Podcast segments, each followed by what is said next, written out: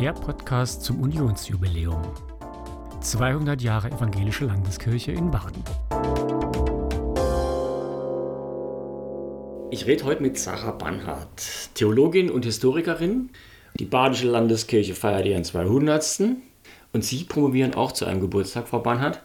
Vor 50 Jahren ist die erste Frau in einer badischen Gemeinde zur Pfarrerin gewählt worden, Hilde Bitz in Mannheim.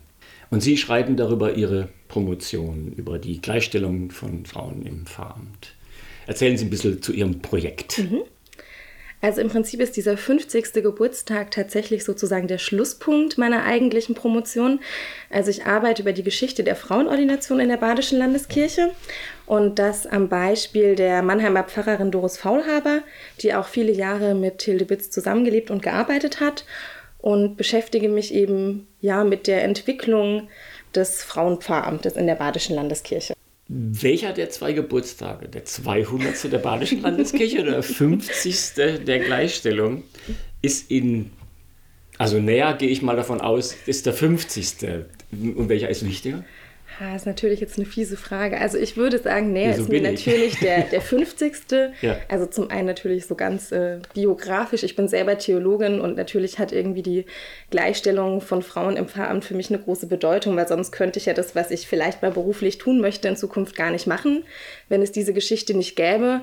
Und es ist natürlich auch was, was mir so von meiner Lebensrealität ein bisschen näher ist als die Union.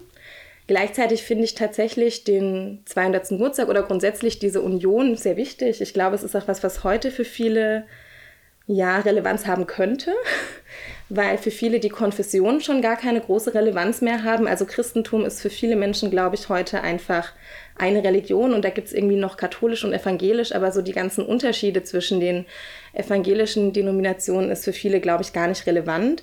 Und ich glaube auch, dass darüber hinaus eben auch gerade die Konfessionen für viele an Bedeutung verlieren und eigentlich der Gedanke einer Union und eines wirklich vereinigten Christentums sozusagen für unsere Gegenwart und auch für die Zukunft sehr wichtig ist. Von daher mhm. hat dieser Geburtstag schon, finde ich, eine große Bedeutung. Ja, ich habe noch eine andere Idee und Sie sagen mir, ob die was taugt. Ich habe mehrfach gelesen in Aufsätzen, auch in der Frage der Frauenordination ist Baden eher ein bisschen früher manchmal dran gewesen als andere Landeskirchen. Könnte das auch mit dieser Liberalität, die man sich ja in die Unionsurkunde auch ein Stück weit hineingeschrieben hat, auch zusammenhängen? Also ich denke, ein Stück weit vielleicht schon. Und zumindest für den Anfang des ja, Frauenstudiums und auch des ja, der Möglichkeit, überhaupt Theologin sein zu können, hat, glaube ich, diese liberale Haltung in Baden schon eine Rolle gespielt. Weil am Anfang war sowohl der badische Staat als auch die badische Landeskirche schon eine Vorreiterin. Okay. Hat aber dann in den, also in den darauffolgenden Jahren doch ein bisschen an Tempo wieder zurückgenommen. Nach dem Motto stark angefangen, stark nachgelassen. Genau. Warum mussten Sie an dieses Thema ran, Frau Bernhardt? Ja, ich habe im Studium eine Veranstaltung besucht zum Thema Frauen in Kirche und Diakonie und bin bei einem Referat irgendwie auf badische Theologinnen gestoßen und habe dann tatsächlich erstmal eine Hausarbeit geschrieben über die erste Theologin, die es in Baden und in Deutschland so offiziell gab, die erste evangelische Theologin, Elsbeth Oberbeck. Und in den Recherchen im Archiv bin ich dann auf Doris Faulhaber gestoßen. Und irgendwie hat mich die Geschichte so ein bisschen gecatcht. Da habe ich gedacht, das ist eine spannende Frau, die hat ein spannendes Leben gehabt und es gibt gar nicht so viel darüber, wie man erzählen könnte. Also ist es mein Projekt geworden, diese Geschichte zu hm. erzählen. Wie weit sind Sie jetzt? Dauert es noch lange? Haben Sie noch eine Strecke vor sich? Oder? Also ich habe noch ein bisschen vor mir. Das letzte Jahr war tatsächlich dann so ein bisschen ein Rückschlag, so Corona-bedingt, Archive zu, äh, Kind zu Hause um zu betreuen. Aber ich hoffe, dass ich im Laufe deines nächsten Jahres mit der Arbeit auch zu einem Ende komme. Ja, super. Ja. Ich bin gespannt. Weil ich kenne die Doris Faulhaber ja äh, auch. Ich war 1982 ähm, als Fabriker auf meiner ersten Stelle nach dem zweiten Examen in der Paul-Gerhardt-Gemeinde mhm. für ein Dreivierteljahr und habe da Hilde Bitz und äh, Doris Faulhaber kennengelernt, auch relativ nah und auch das ein oder andere Gespräch mit Frau Faulhaber führen, geführt und habe sie, ja, ich habe sie als sehr, sehr besonders und sehr außergewöhnlich auch ähm, erlebt und unheimlich anregend und mhm. hellwach, obwohl sie ja damals ja auch schon, na 75 ist sie gewesen, so ja. alt war sie noch nicht, ja. Welche Entdeckung bei Ihrer Promotion hat Sie am meisten geärgert, vielleicht auch zornig, vielleicht auch wütend gemacht? Ja, also ich finde tatsächlich sehr enttäuschend den Umgang mit den Frauen nach dem Zweiten Weltkrieg. Vereinfacht gesagt, also man hat die Frauen arbeiten lassen wie die Männer, weil man einfach Bedarf hatte. Die Männer waren im Krieg, viele Pfarrer waren auch an der Front und die Frauen haben gearbeitet und haben häufig nicht nur eine Pfarrstelle versehen, sondern gleich mehrere. Und nach dem Krieg war einfach Schluss. Dann hieß es, jetzt haben wir die Männer wieder da und jetzt könnt ihr wieder zurück in eure Stellen, die ihr vorher hattet. Und es ist toll, dass ihr gezeigt habt, dass ihr das alles könnt, aber wir sind trotzdem eigentlich noch dafür, dass ihr mal was Eigenes macht. Und ich glaube, das war für die Frauen damals ein wirklich herber Rückschlag und eine große Verletzung, dass man jahrelang wirklich geackert und geschuftet hat und viele auch wirklich darüber krank geworden sind und die Hoffnung hatten, jetzt haben sie endlich ihrer Kirche bewiesen, dass sie diese Aufgabe erfüllen können und dann war einfach zack vorbei. Mhm. Ja. Und was Positives, was Sie bei Ihren Forschungen bisher entdeckt haben? Also ich finde sehr positiv ist so der Zusammenhalt unter den Theologinnen. Also die hatten einen sogenannten Theologinnenkonvent und da ging es ja nicht nur um sozusagen innerkirchliche Interessenvertretung, sondern ganz viel um sich gegenseitig stärken, unterstützen, im Berufsleben tragen, gemeinsame Ziele erreichen. Und also ich finde, die Fotos, die es davon gibt, da sieht man, dass das wirklich eine schöne Gemeinschaft war. Und ich glaube, mhm. das war für viele auch was ganz Wichtiges, dass man sich so gegenseitig hat und unterstützt.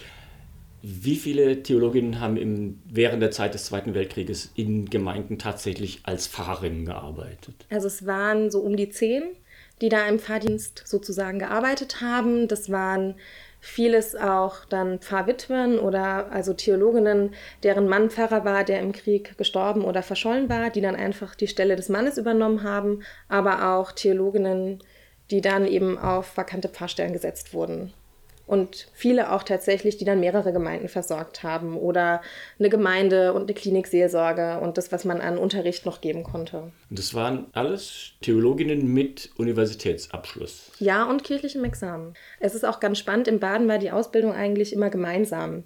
Also die Frauen haben den Universitätsabschluss ja also de facto nicht ablegen können. Man musste das kirchliche Examen machen. Die haben das erste kirchliche Examen gemacht, haben das genauso wie die Männer abgelegt, haben die gleiche praktisch-theologische Ausbildung gemacht in Heidelberg, das zweite Examen gemacht und hatten wirklich grundlegend gleiches Studium, gleiche Qualifikation, gleichen Abschluss, aber nicht gleiche Berufschancen.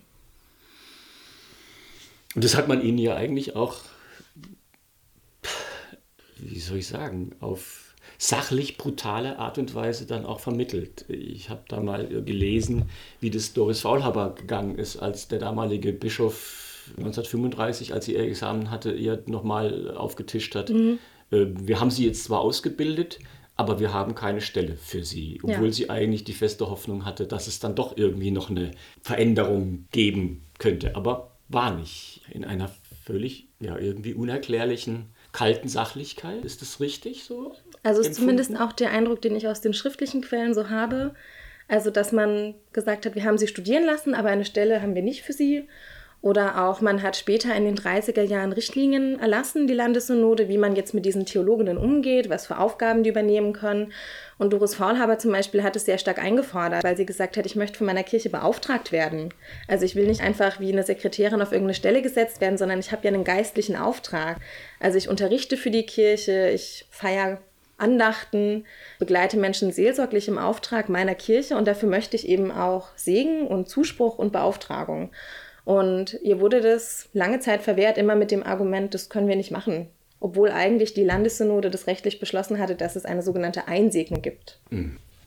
200 hm. Jahre ist die Badische Landeskirche alt. 50 Jahre sind Frauen jetzt gleichgestellt. Warum um Himmels Willen hat es so lange gedauert? Ja, also ich glaube, man könnte sogar noch früher ansetzen. Also tatsächlich hat sich auch schon Martin Luther mit der Frage beschäftigt, ob man Frauen zum Predigtamt zulassen kann. Also er hat ja sehr stark dieses Priestertum aller Getauften vertreten und hat sich dann auch mit der Frage auseinandergesetzt, wie ist es denn? Alle Getauften, auch die Frauen, dürfen die auch das Predigtamt übernehmen? Und ich finde spannend, dass tatsächlich auch schon zur Zeit der Reformation ja die Reformatoren irgendwie Kinder ihrer Zeit waren und gesellschaftlich hatten Frauen eben eine andere Stellung. Und man hat natürlich auch in der Bibel Argumente finden können. Und auch heute gibt es noch Menschen, die diese Argumente wörtlich nehmen und sagen, Frauen müssen schweigen in der Gemeinde und die sind dem Mann untertan und untergestellt. Und deswegen können sie dieses Leitungsamt in der Kirche nicht übernehmen. Aber spannend ist das eigentlich selbst schon, wenn man Luthers Argumentation genau anguckt. Er sagt, also geistlich gesehen spricht eigentlich gar nicht so viel dagegen. Aber Frauen können vielleicht nicht so gut sprechen vor der Gemeinde und eben es gibt diese ja, Stellen in den paulinischen Briefen, dass die Frauen eben doch den Männern so ein bisschen untergeordnet sind.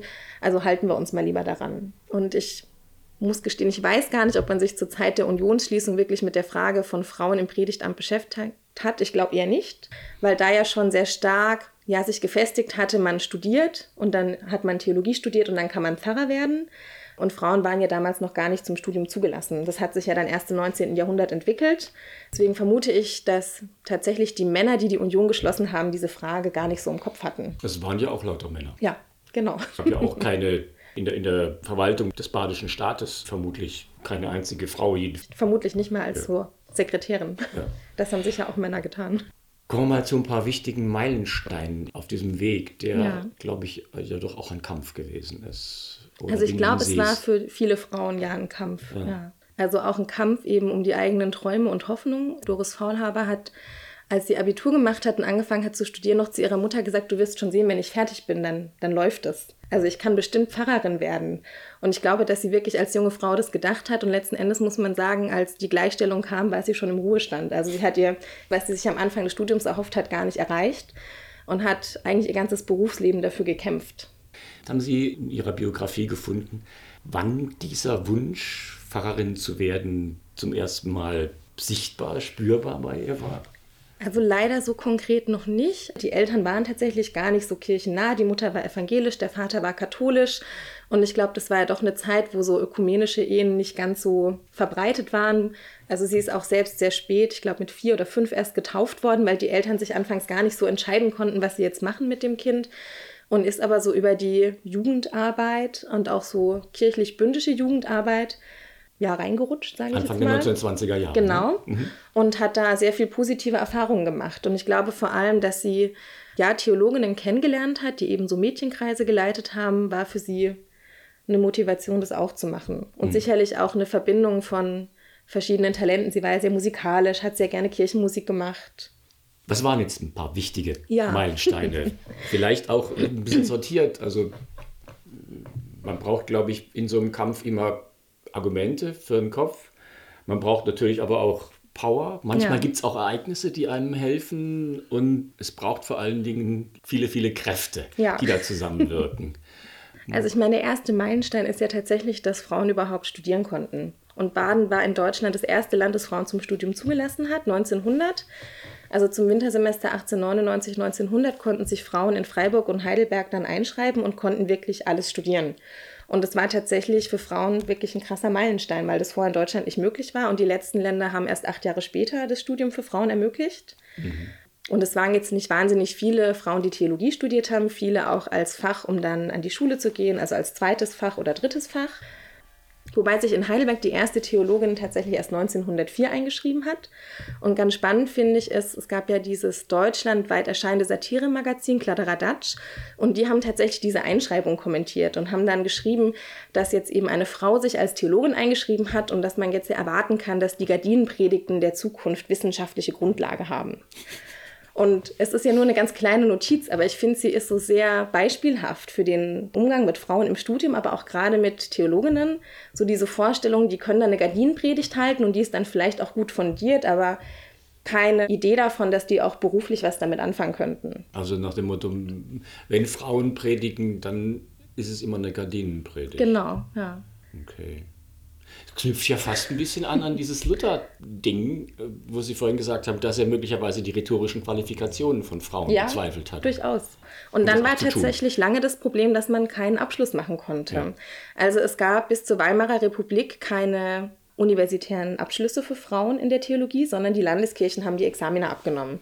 Und tatsächlich war dann auch die Badische Landeskirche die erste Kirche, die eine Frau zum theologischen Examen zugelassen hat. Und zwar 1916 Elsbeth Oberbeck, die damals schon über 40 war, die sehr spät auch angefangen hat, überhaupt sich auf ein Studium vorzubereiten, dann auch sehr spät Theologie studiert hat und in Heidelberg erfahren hat, dass man vielleicht in der Badischen Landeskirche gute Chancen haben könnte, weil der Prälat Schmidhenner laut Aussage von Professoren doch sehr offen wäre, auch für Frauen in der Kirche. Und sie hat dann tatsächlich so, ja, einfaches ausprobiert, hat einen Brief geschrieben, hat sich vorgestellt, hat gesagt, ich habe Theologie studiert, ich bin kurz vor dem Abschluss, ich möchte Examen machen in meiner Landeskirche, in Sachsen geht es nicht. Und wenn Sie mich nicht zulassen, dann gehe ich einfach in die Schweiz und mache dort Fakultätsexamen, was dort schon ging. Mhm. Und tatsächlich hat sie sich dann mit Schmidthenner getroffen. Und der hat auch, ohne das mit dem Landesherrn zu entscheiden, einfach so ihr die Zulassung gegeben und hat gesagt, sie können Examen machen. Und es gibt auch Unterlagen im Archiv, wo ganz spannend ist, wo dann andere aus der Kirchenleitung sagen, hätten wir das nicht irgendwie absprechen müssen? Er sagt, nö, wir machen das jetzt. Und dann stehen wir halt vor vollendeten Tatsachen, aber dann haben wir jetzt die erste Frau mal Examen machen lassen. Und dann? Ja, und dann hat sie tatsächlich auch das praktisch-theologische Seminar in Heidelberg besucht. Und sie hat dann nochmal den Antrag gestellt, dass sie auch das zweite Examen machen möchte und hat es auch gemacht. Und die Landeskirche hat schon sehr deutlich gemacht, das ist jetzt eine Einzelfallentscheidung und auch da ganz klar, wir lassen sie Examen machen, aber ob sie da eine Stelle finden und wie, liegt nicht in unserer Hand. Also eine landeskirchliche Anstellung nicht. Aber tatsächlich haben dann mehrere Gemeinden sich sozusagen um die erste deutsche Theologin beworben und sie hat dann in Heidelberg als Pfarrgehilfin bis Ende der 30er, Anfang 40er gearbeitet bis zu ihrem Ruhestand. Mhm, als ja. Pfarrgehilfin. Ja, also es gab ja tatsächlich kein Berufsbild für Theologinnen. Also sie war die erste, die sozusagen einen richtigen kirchlichen Abschluss hatte, der sie ja. eigentlich pro forma qualifiziert hätte, jetzt irgendwie Vikarin und dann Pfarrerin zu werden. Aber dieses Amt gab es ja nicht und die Badische Landeskirche hat erstmal versucht, sie als Gemeindehelferin anzustellen. Das war aber ein bisschen schwierig, weil man hatte in Freiburg ja die soziale Frauenschule auch schon gegründet zu dem Zeitpunkt und da wurden ja Frauen ausgebildet, ähnlich wie man heute jetzt vielleicht Religionspädagogen so vom Vergleich ausbildet. Und deswegen ist tatsächlich dann die Frage entstanden, was machen wir denn jetzt mit dieser Theologin? Also als Gemeindehelferin wirklich eingruppieren kann man sie nicht, weil sie hat ja einen deutlich höheren, qualifizierteren Abschluss. Aber Pfarrerin kann sie ja auch nicht sein, weil Frauen im Pfarramt, das wollen wir nicht. Und dann hat sich in Baden dieses Amt der Pfarrgehilfin entwickelt. Was haben die Frauen für Argumente ins Feld geführt auf diesem Weg des Kampfes, mit denen sie dann auch ja vielleicht die ein oder andere Bresche in die Mauer geschlagen oder was weiß ich, was habe ich, keine Ahnung. Was nehmen Sie für ein Bild, um das zu beschreiben? Kampf ja. haben wir gesagt, ja. also ich finde, Hürdenlauf trifft es auch okay. ganz gut. Also mhm. man muss lange durchhalten, irgendwie einen langen Atem haben. Und eben es waren so verschiedene Hürden, die die Frauen nehmen mussten. Also erstmal das Studium, dann den Abschluss. Und dann gab es eben so ein eigenes Frauenamt. Dann ging es eben um die Frage, was sind denn die Gründe? Warum können wir nicht Pfarrerin sein? Ja.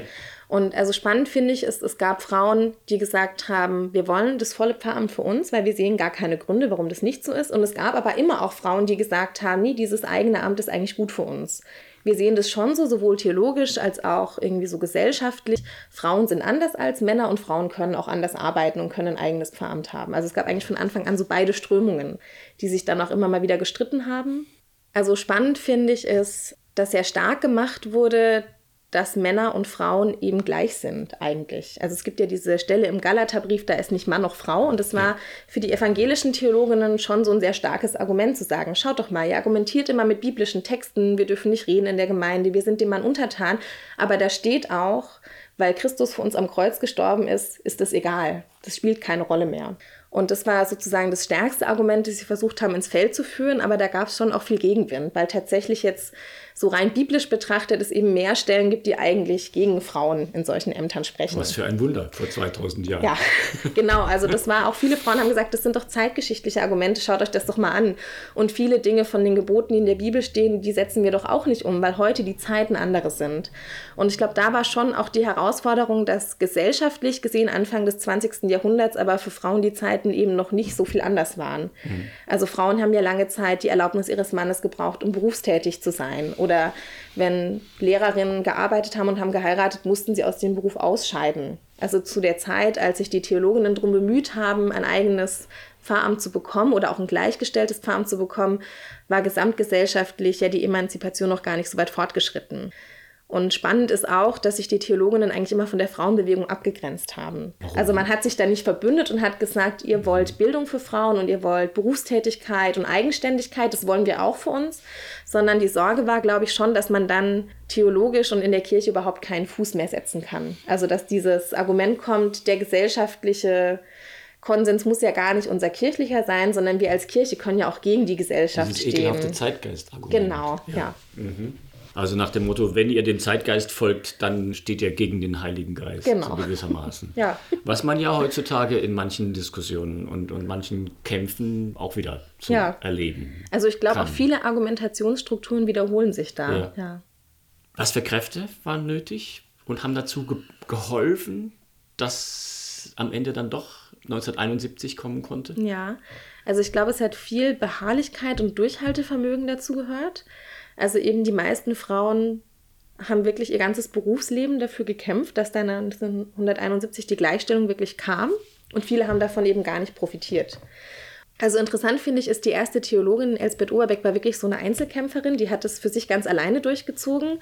Und obwohl danach ja auch noch einige Theologinnen in Baden als Pfarrgehilfin gearbeitet haben, hat sie sich da nicht vernetzt. Aber Grete Gillet, die als erste auch von der Landeskirche angestellt wurde, hat es, glaube ich, erkannt, wie wichtig das ist, dass man das gemeinsam macht. Dass man sich da gegenseitig unterstützt, dass man auch gemeinsam Anträge stellt, dass man deutlich macht, ich bin jetzt nicht eine Frau, die für sich was will, sondern dass wir eine ganze Gruppe sind und dass wir auch für unsere Kirche das wollen, dass wir glauben, dass für unsere Kirche das wichtig und richtig ist, wenn Frauen Pfarrerinnen werden und deswegen setzen wir uns da als Gruppe für ein. Das heißt auch, eine, eine der Kräfte, die dafür nötig ist, ist wirklich eine ganz, ganz starke innere Überzeugung, dass das so sein muss. Ja, also ich glaube, gegen all die Widerstände, die die hatten, musste man wirklich fest überzeugt sein. Also spannend ist auch, dass die Argumentation eigentlich bis 1971 der Gegner immer gleich geblieben ist. Also im Prinzip haben sich viele 30, 40 Jahre lang mit den gleichen Argumenten rumgeschlagen, haben die immer wieder widerlegt. Ich glaube, da muss man schon eine sehr große innere Überzeugung haben. Und ich glaube, für viele auch wirklich ein Gefühl von Berufung. Ich ja. bin berufen, dieses ja. Amt auszuüben. Genau. Ja. Es geht nicht damit, wenn ich denke, ach, ist doch eigentlich ein netter Job oder so, da, dann halte ich das nicht lange durch. Dann, dann suche ich mir eine Alternative, die, die mich auf andere Art und Weise zufriedenstellt. Aber das muss sehr tiefreichend gehen, dann um so eine lange, lange, so ein Hürdenlauf. Also immer ja. eigentlich ein, ein Hürdenlauf als Marathonlauf. Ja, quasi, ja ein Stück weit um schon. das durchzuhalten. Ja, das ist ein gutes hm. Bild, finde ich. Ja. Faulhaber, Oberbeck. Jetzt müssen wir als Dritte natürlich noch und dürfen als Dritte natürlich noch Hilde Bitz dazu nehmen, denn sie war dann diejenige, die tatsächlich als erste Frau Pfarrerin im Sinne des Gesetzes Pfarrer geworden ist und dann sogar auch noch von einer badischen Gemeinde gewählt. Das ist ja auch nochmal eine ja. Hürde. Sagen Sie noch ein paar Sätze zu Hildebitz. Ja, also das Spannende ist tatsächlich, es gab schon Frauen, die vor Hildebitz sozusagen als Pfarrerin gearbeitet haben. Also es gab ab Mitte der 60er die Möglichkeit, dass der Landesbischof Frauen mit einer Gemeindeleitung beauftragen konnte. Und äh, Hans-Wolfgang Heidland hat es auch gemacht und hat Ilse Frank und Waltraud Sattler in Mannheim und in Heidelberg sozusagen mit der Gemeindeleitung beauftragt. Die waren aber eben nicht offiziell gewählt.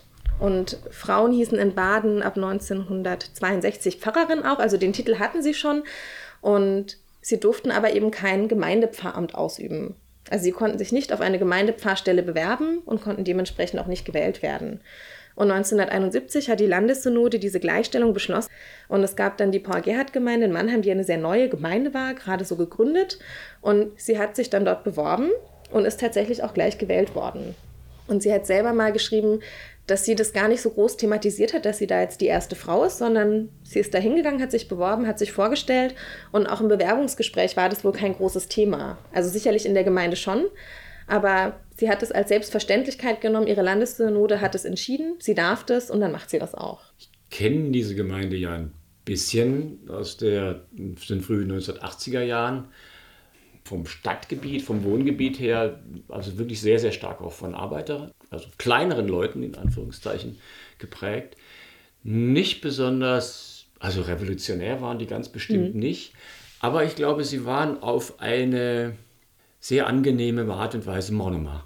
Mhm.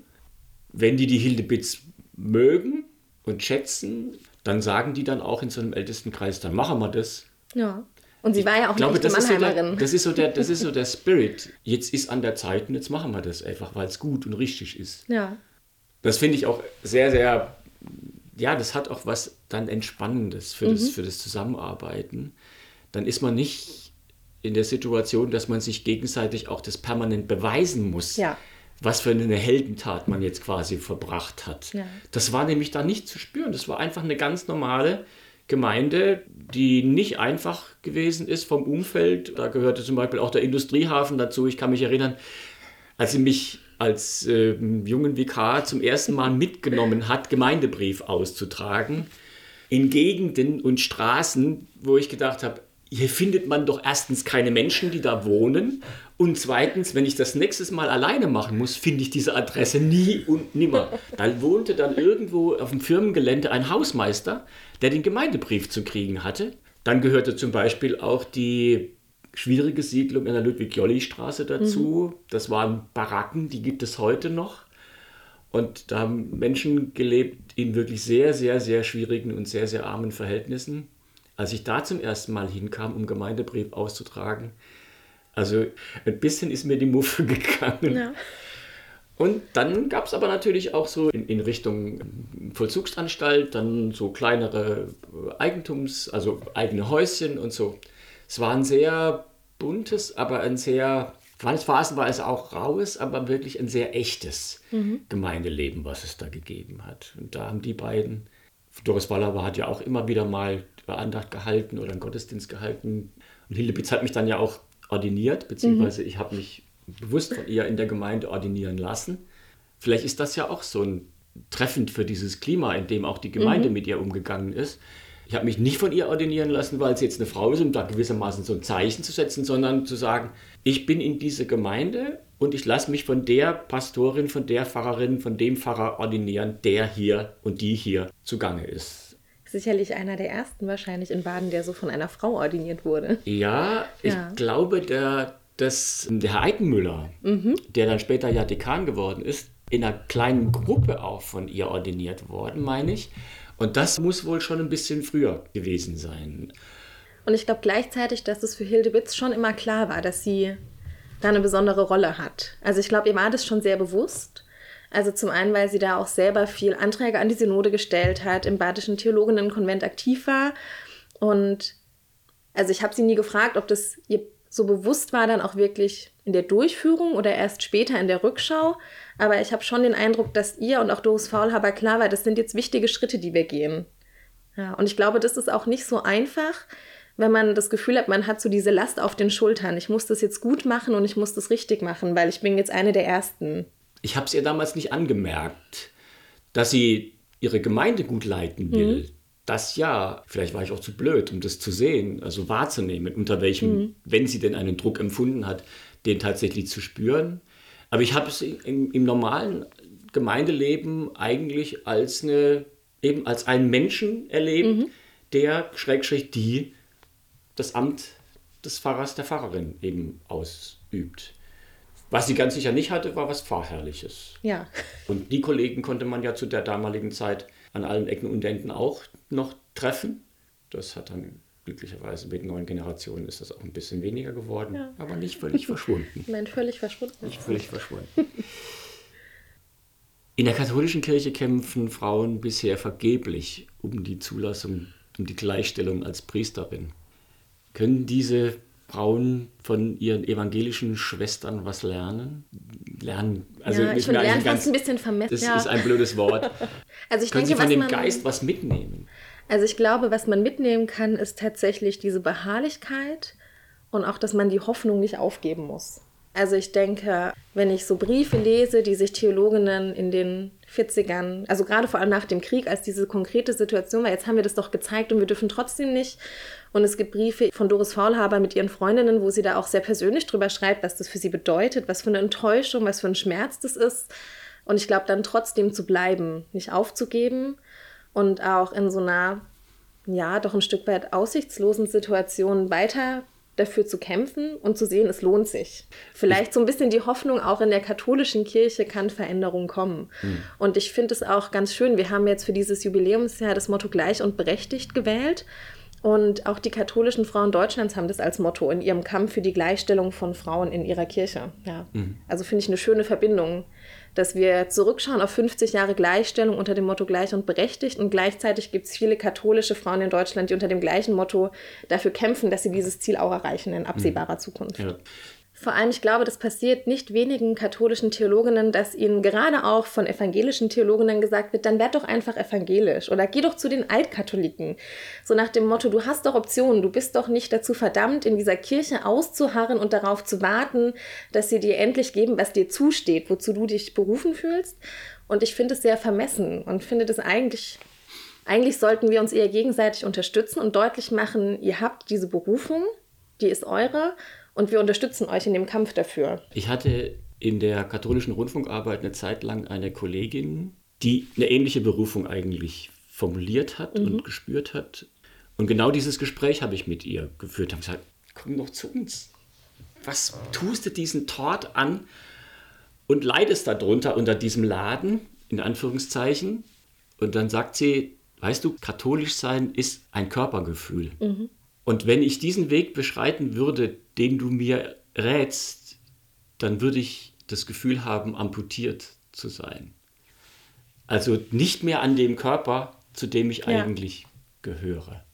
Wenn man sich das bewusst macht, dass das vielleicht für viele andere katholische Frauen vergleichbar mhm. ist, dann kann man es ihnen eigentlich nicht anempfehlen, weil man ihnen dann eine Notoperation ja. anempfiehlt. Also ich glaube auch viele meinen das gut, aber denken eben nicht darüber nach, was für eine Verbundenheit diese Frauen zu ihrer Kirche spüren. Und ich denke mir auch oft, also hätten jetzt Hildebitz, Doris Faulhaber, Elsbeth Oberbeck, hätten die auch aufgegeben, dann hätte ich ja vermutlich gar nicht die Option. Also die hatten ja wirklich ähnliche Argumente und ähnliche Kämpfe zu kämpfen ähm, und haben eben auch das durchgestanden. Wenn wir jetzt ein bisschen zurückblicken, dann ist mir beim Nachdenken etwas Merkwürdiges aufgefallen. 1916 im Ersten Weltkrieg macht die erste Frau theologisches Examen und wird angestellt. Und im Zweiten Weltkrieg zeigen Frauen, dass sie Pfarrerin können. Krieg und Krise Emanzipationsbeschleuniger oder ist das ein Zufall? Also ich würde schon sagen, dass vor allem der Zweite Weltkrieg wirklich ein Katalysator war, weil sehr verdichtet eben Entwicklungen dann stattgefunden haben. Aber tatsächlich auch nur auf Zeit. Also ich glaube, gerade beim Ersten Weltkrieg war es schon auch so, dass eben Männer gefehlt haben und auch Pfarrer haben gefehlt und die Kirche ist in eine Situation gekommen, dass man mehr Arbeitskräfte gebraucht hat. Und sicherlich hat, da, hat es auch dazu beigetragen, dass man eben Frauen zum Examen zugelassen hat. Ähm, vielleicht aber auch eher noch so dann ja in der Weimarer Republik überhaupt, dass Frauen mehr Rechte bekommen haben. Auch ja das Wahlrecht für Frauen oder auch dann das kirchliche Frauenwahlrecht. Und ich glaube, der Zweite Weltkrieg hat dann noch mal ein bisschen mehr gepusht sozusagen, aber tatsächlich in Deutschland, vor allem in den westdeutschen Kirchen, dann nach dem Krieg wirklich nur auf Zeit.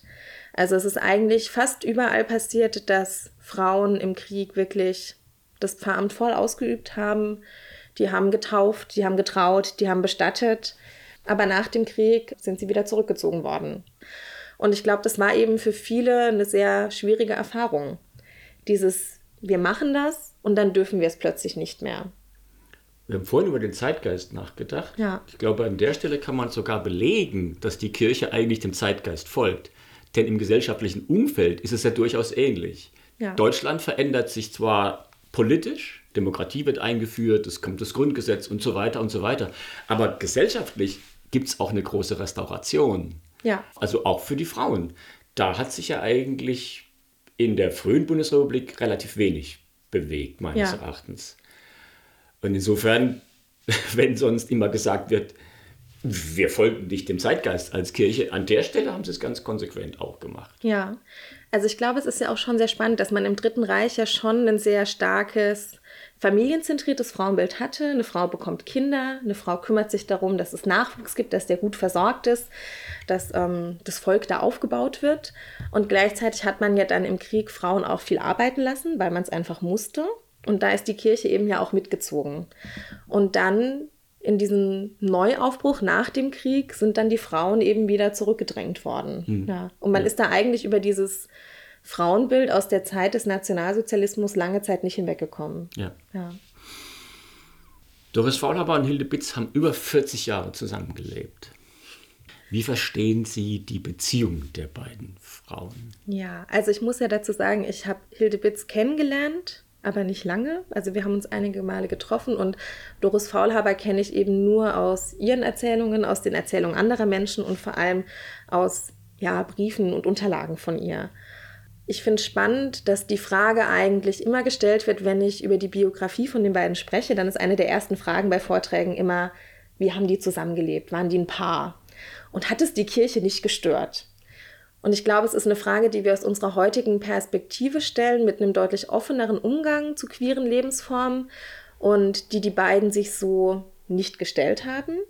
Also Hilde Bitz hat mal an eine Freundin geschrieben, dass sie eine Lebensweg- und Arbeitsgemeinschaft hatten.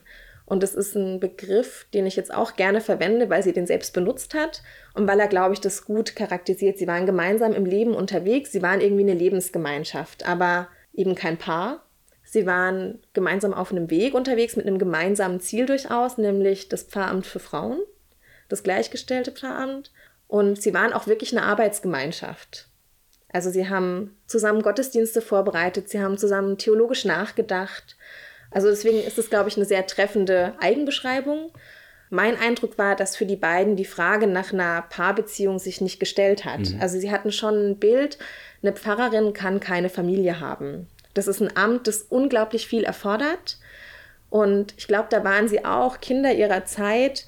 Eine Frau kümmert sich eben um eine Familie. Also eine Frau, die Familie hat, kann nicht berufstätig sein und deswegen muss eigentlich auch das Pfarramt für Frauen zölibatär sein. Mhm. Also da sind sie auch später angeeckt, weil es dann auch junge Theologinnen gab, die nachgekommen sind, die gesagt haben, das reicht uns nicht, wir wollen beides. Wir wollen Pfarrerin sein und wir wollen trotzdem Familie haben. Mhm.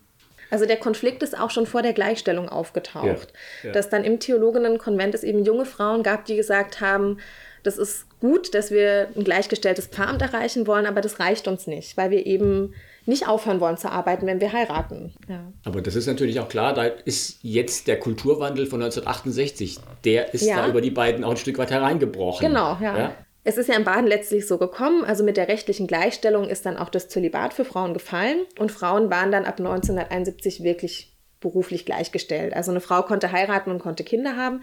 Das hat natürlich auch wieder neue Probleme aufgeworfen für die Kirche. Und ich glaube, das war eine Entwicklung, die Hilde Bitz und Doris Faulhaber so nicht selbst unterstützt haben. Das haben sie dann auch mitgetragen, aber ich glaube, es war nichts, was sie jetzt forciert haben. Ja. Weil für sie eben dieses Bild war, als Pfarrerin bin ich vielleicht auch ein Stück weit Mutter meiner Gemeinde. Also sie haben es ja persönlich erlebt, ich weiß nicht, aber ich habe manchmal so den Eindruck, das war schon auch ein Bild, das sie so für sich annehmen konnten. Das kann ich jetzt nicht sagen. Also muss ich ehrlich zugestehen, ich bin da auch zu unaufmerksam gewesen. Ich habe diese Chance ein Stück weit auch verpasst, die beiden auszuquetschen und zu fragen, was sie haben ja. auf jeden Fall. Und das hat auf jeden Fall Hilde Bitz. Sie war unglaublich im Einsatz. Mhm. Also da gab es keine Zeit, in der sie sich nicht als Pfarrerin gefühlt hätte. Ja.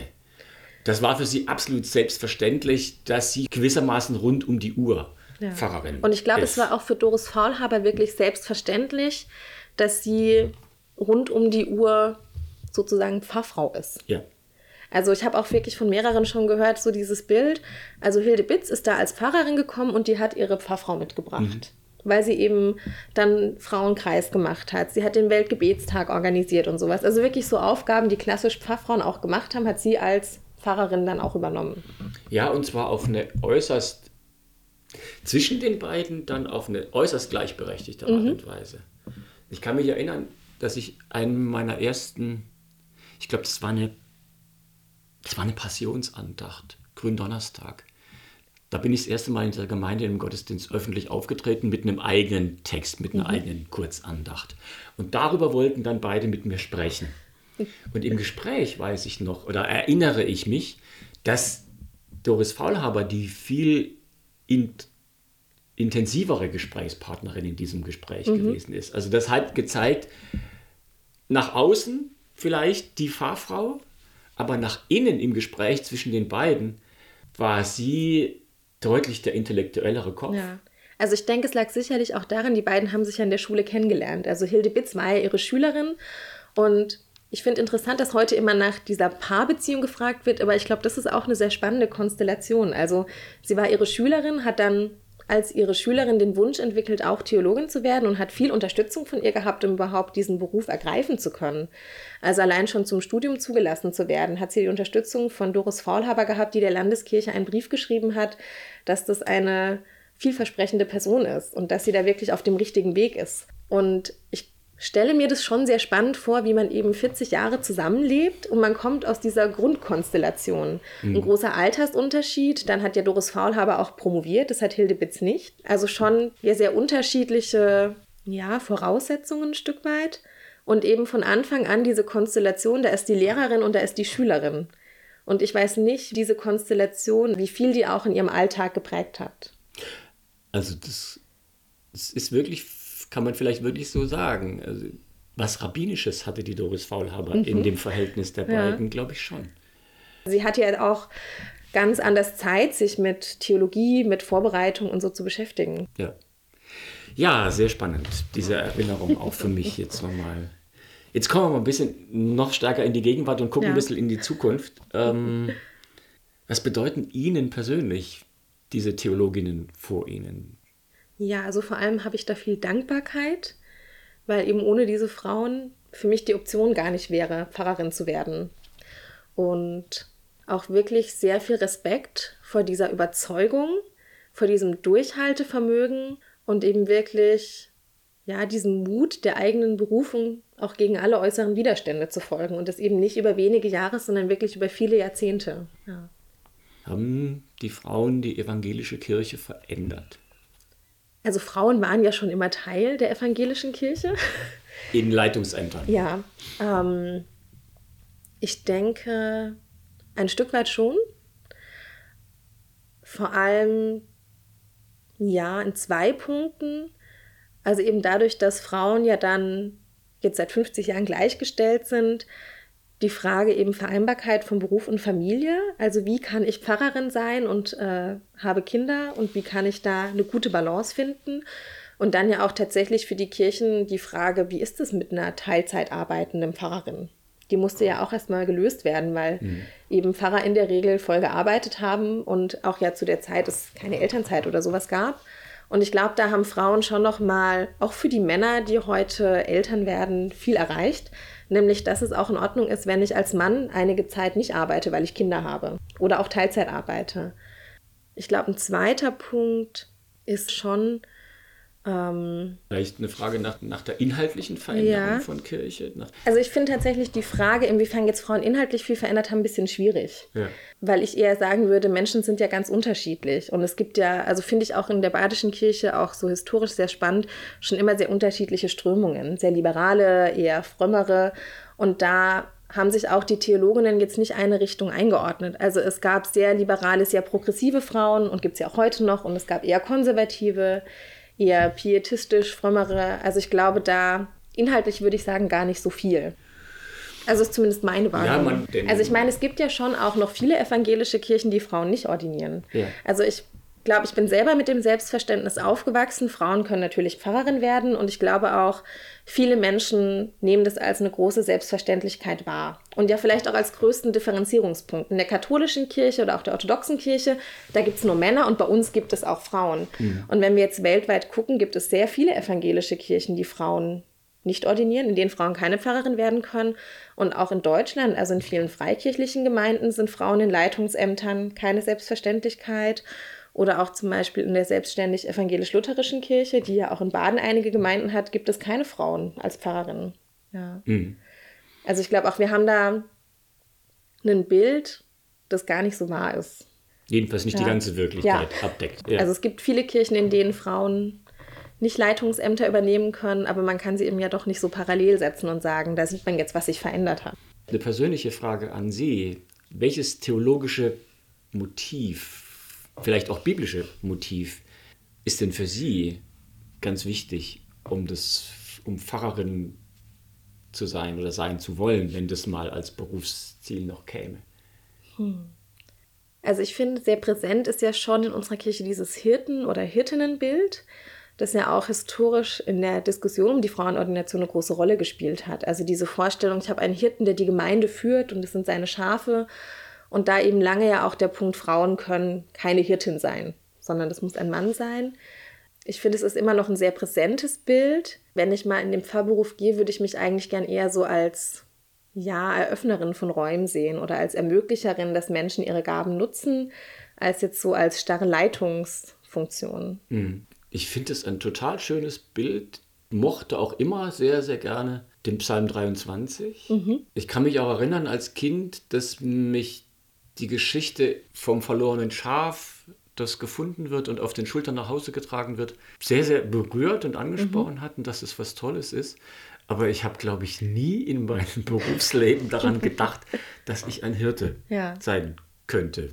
Also ich glaube, ich habe eher als Bild für mein eigenes Pfarrersein so was Rabbinisches. Mhm.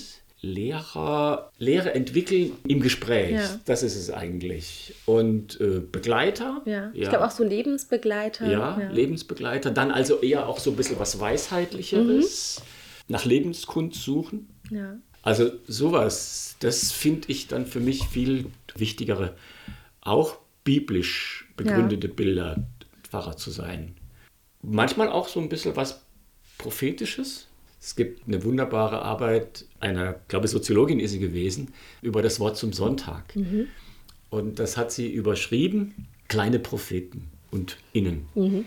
Also das heißt, sie hat aus diesen Beiträgen das Selbstverständnis herausgenommen, dass evangelische, vor allen Dingen Theologinnen, in dem Selbstbewusstsein aufgetreten sind, wir haben uns als Teil dieser Gesellschaft, aber auch dieser Gesellschaft gegenüber ein Stück weit einen Spiegel, einen kritischen Spiegel ja. vorzuhalten, wie das die kleinen Propheten auch gemacht haben.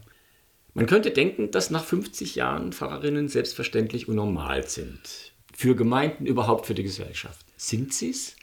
Oder haben Frauen mehr oder spezielle Probleme? Also ich würde sagen, ja, es ist schon noch so. Also ich bin ja eben selbst keine Pfarrerin, aber habe ja aus dem Studium viele Freundinnen, die inzwischen Pfarrerinnen geworden sind. Und ich bin immer erstaunt, wie viele es noch sind, die die erste Frau auf einer Stelle sind. Und gerade die erzählen schon, dass das immer wieder thematisiert wird. Dass dann Vergleiche gezogen werden. Dass es heißt, also der Pfarrer hat es früher aber anders gemacht.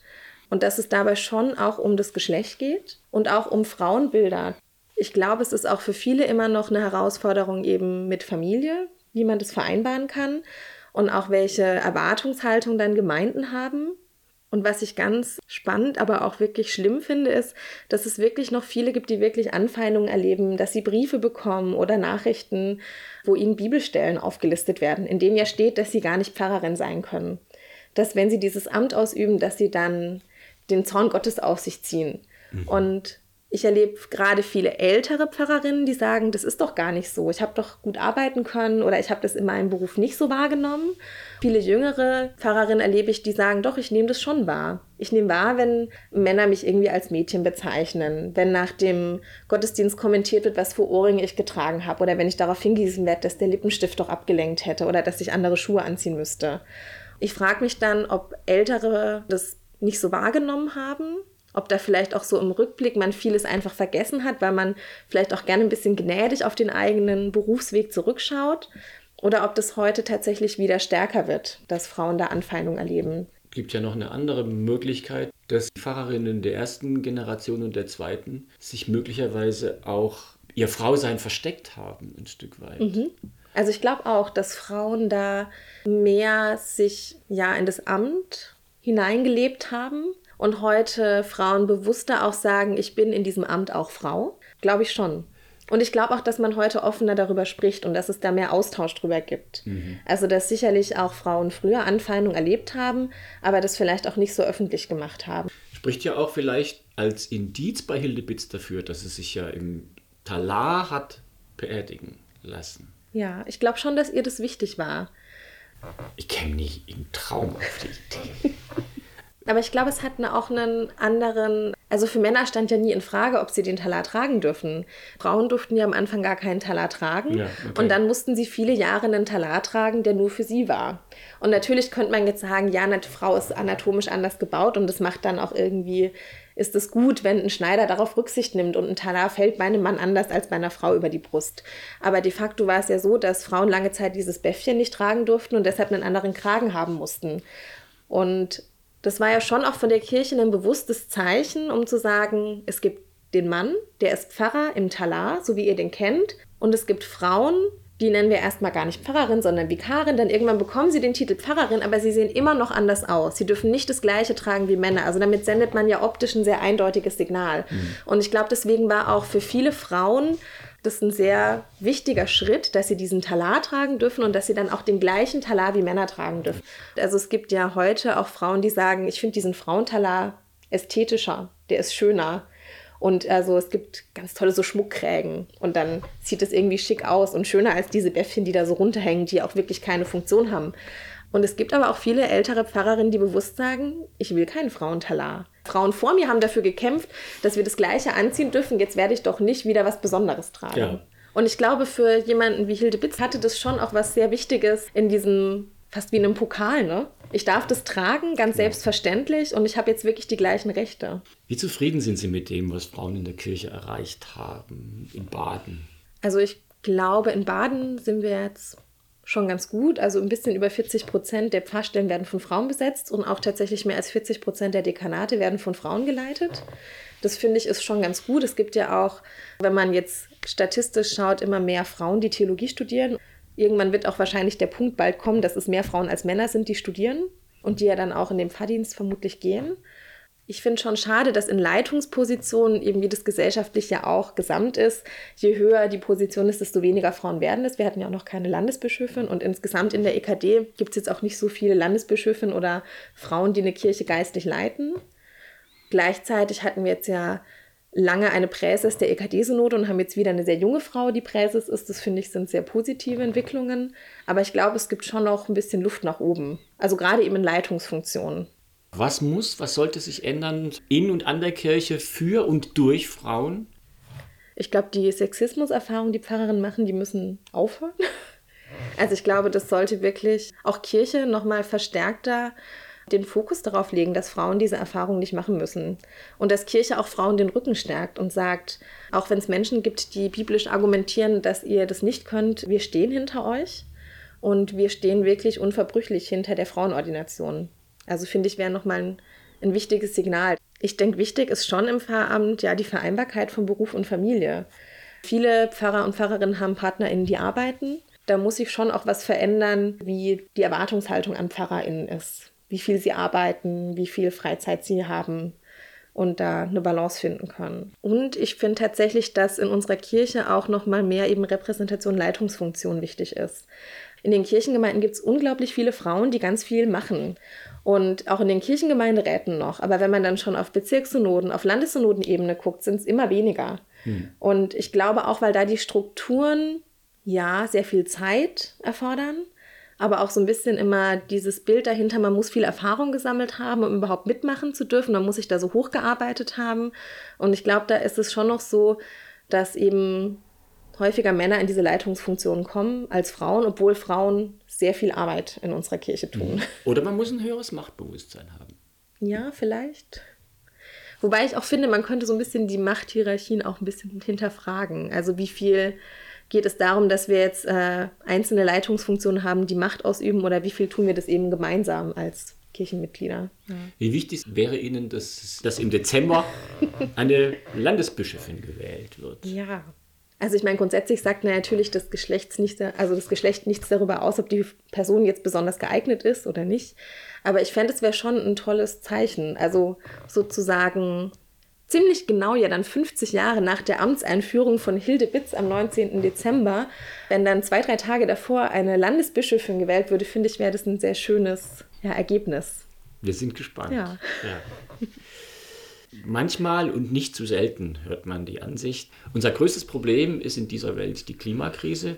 Und dagegen müssten alle Kräfte mobilisiert werden und Fragen der Identität und der Geschlechtergerechtigkeit und sowas sind doch da im Vergleich dazu deutlich weniger brennen. Die müssten da jetzt zurückstehen ein Stück weit.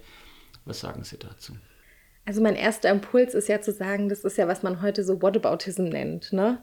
Also dieses, ich habe ein Problem und dann sage ich, andere Probleme sind ja viel wichtiger, deswegen muss ich jetzt das eine nicht beackern. Also ich würde schon sagen, eben es ist keine Frage, die Klimakrise ist das größte Problem, das wir haben und dem wir uns stellen müssen und das wir angehen müssen. Ich glaube aber auch, dass das nur funktioniert, wenn wir das gemeinsam machen. Ja, aktuell würde ich sagen, ist es schon so, dass unsere Gesellschaft sehr gespalten ist und diese Identitätsfragen, die tauchen immer mehr auf. Und es gibt immer mehr Menschen, die deutlich sagen, ich erfahre Diskriminierung und diese Diskriminierung muss aufhören. Und ich glaube, dass es schwierig ist, in so einer sehr ja, aufgeteilten Gesellschaft dieses große Problem anzugehen. Und natürlich können wir jetzt nicht sagen, wir haben noch 20, 30 Jahre Zeit, jetzt lösen wir erstmal alle Identitätsfragen und dann kümmern wir uns um die Klimakrise. Das funktioniert natürlich nicht. Aber ich glaube schon, dass es besser funktioniert, wenn wir uns gesellschaftlich mehr annähern, wenn wir anerkennen, dass Menschen aufgrund ihres Geschlechts, ihrer Hautfarbe, der Art und Weise, wie sie zusammenleben mit anderen Menschen, wen sie lieben, wen sie heiraten möchten, Diskriminierung erfahren und sich ausgeschlossen fühlen, dass wir das Problem auch parallel beackern müssen, mhm. um eben wieder mehr Zusammenhalt zu haben und deutlicher zu machen, dass wir diese Klimakrise auch nur gemeinsam lösen können. Okay, also das heißt, Sie sagen, lasst uns an den Beziehungsfragen, in Anführungszeichen, Konfliktpotenzial rausnehmen um dann die Kräfte auch bündeln zu können. Also ich glaube, man kann das Konfliktpotenzial ja nicht rausnehmen, ohne nach Lösungen zu suchen. Ich habe allerdings eine andere Befürchtung. Ich fürchte, dass die Klimakrise diese Beziehungskonflikte eher verschärft. Ja. Weil man nämlich das, was an Bedrohung in dieser Klimakrise für uns alle spürbar wird, auch für die, die sie leugnen, sich ein Ventil suchen mhm. und symbolische Konflikte suchen, ja. die man dann intensiv ausficht, wo man auf alte Positionen beharren kann und sich konfrontativ gegenübersteht und dann am Ende beides nicht zu tun. Ja. Nicht an der Klimakrise zu arbeiten, nicht an den Beziehungskonflikten zu arbeiten. Also, also ich würde jetzt ja sagen, das Thema Gendern ist zum Beispiel, also aus meiner Perspektive so eins. Also ich erlebe wenig Menschen, die sich für Gleichstellung einsetzen und die sagen, ihnen ist auch eine sprachliche Gleichstellung wichtig, die da den Konflikt suchen, sondern ich erlebe viele, die versuchen, das einfach umzusetzen. Also die versuchen, geschlechtergerechte Sprache in ihrem Alltag, in dem, wie sie reden, wie sie schreiben, einzubauen und so für mehr Sichtbarkeit zu sorgen. Und gleichzeitig erlebe ich aber Menschen, die sich da vehement dagegen stützen und die das viel häufiger ansprechen, also die viel stärker thematisieren, wie sehr sie das stört, wie schlimm sie das finden, wie das eben zu mehr ja, Streit führt, aber eben nicht von den Verfechterinnen, sondern eher von den Gegnern. Und da habe ich manchmal schon den Eindruck, dass es eher so ein Konflikt, der geführt wird um des Konfliktes willen, damit man sich auch mit anderen Dingen nicht so beschäftigen muss. Ich, ich, ich finde, ein Stück weit ist diese Aufladung von Frauengerechtigkeitsfragen sichtbar geworden an der Art und Weise, wie jetzt mit den Kanzlerkandidatinnen umgegangen wird. Ja. Da sagen viele, es gibt einen Unterschied, wie es Anna Baerbock trifft und wie es Armin Laschet oder Olaf Scholz ist sowieso außen vor, ja. der ist irgendwie anscheinend unberührbar. Was sagt Ihnen das? Ich glaube, es ist eine Erfahrung, die viele Frauen teilen, ehrlich gesagt. Also diese Erfahrung, dass ich als Frau mehr beweisen muss, dass ich mehr können, mehr tun muss, um das Gleiche wie ein Mann zu erreichen. Und ich glaube, das ist historisch einfach bedingt. Also wir haben Jahrtausende lang in Gesellschaften gelebt oder Jahrhunderte lang, in denen Männer Leitungspositionen hatten, in denen Frauen wirklich lange Zeit wenig zu sagen hatten. Und ich glaube, es ist auch heute noch so eben, dass viele Frauen diese Erfahrung machen, wenn ich mich um eine Position bewerbe, dann muss ich mehr können und mehr tun als ein Mann. Und ich glaube, das ist eben auch in diesem Wahlkampf so. Also eine Frau, die eben Fehler macht, das wird mehr breit getreten als bei einem Mann. Das erinnert mich jetzt wieder an bestimmte Motive aus unserem Austausch über die Theologie. Ja. Frauen, die was erreichen müssen, müssen eigentlich in ihrer Berufung fester sein ja. als Männer. Also ich glaube, es ist heute zum Glück eben nicht mehr so. Also ich glaube, heute hinterfragt niemand eine Frau, die Theologie studiert und Examen macht, ob sie Pfarrerin werden möchte. Aber ich glaube, für die frühen Theologinnen war das wirklich so. Die mussten sich sicherer sein. Man musste ja früher auch wie heute so einen Lebenslauf einreichen zum Examen, wo man so ein bisschen erläutern musste, warum möchte ich denn ins Pfarramt. Also ist heute auch noch so okay. und die sind sehr spannend auch zu lesen. Also ich habe das tatsächlich noch nicht so ganz vergleichend gemacht, aber mein Eindruck ist, Frauen haben wirklich sehr, sehr ausführlich begründet, warum sie das wollen, was sie für Glaubenserfahrungen gemacht haben, was für Lebenserfahrungen sie gemacht haben, die rechtfertigen, warum sie diesen Beruf erstreben können, warum sie dieser Berufung folgen. Und ich glaube, dass Männer das nicht so deutlich machen mussten. Ein Pfarrerssohn konnte Anfang des 20., auch Mitte des 20. Jahrhunderts schreiben, ich komme aus einer Pfarrersfamilie und ich habe den Wunsch gehabt, Theologie studieren zu wollen und wie mein Vater Pfarrer zu werden und dann war das in Ordnung. Zum Beispiel auch Hilde Bitz musste zu einem Gespräch mit dem Dekan der Theologischen Fakultät gehen und erklären, warum sie wirklich Theologin werden möchte. Okay, es hat sich gezeigt, dass die Frauen das können und dass sie diese Berufung haben. Ich wünsche auch den Frauen aber natürlich auch den Männern, dass sie diese Berufung in dieses Amt weiter aufbringen. Es ist nicht so leicht in diesen Zeiten. Ja. Ich glaube weiter, dass sie gebraucht werden und dass es schön wäre, wenn es viele Frauen und viele Männer gibt, die in diesen Beruf auch gehen und sich dabei auch stark machen für Kirche in der Öffentlichkeit und in ja. den Lebensfragen, die alle Menschen umtreiben. Und ich glaube, es gibt auch wirklich schon viele junge Pfarrerinnen und Pfarrer, die das tun. Der Podcast zum Unionsjubiläum. 200 Jahre Evangelische Landeskirche in Baden.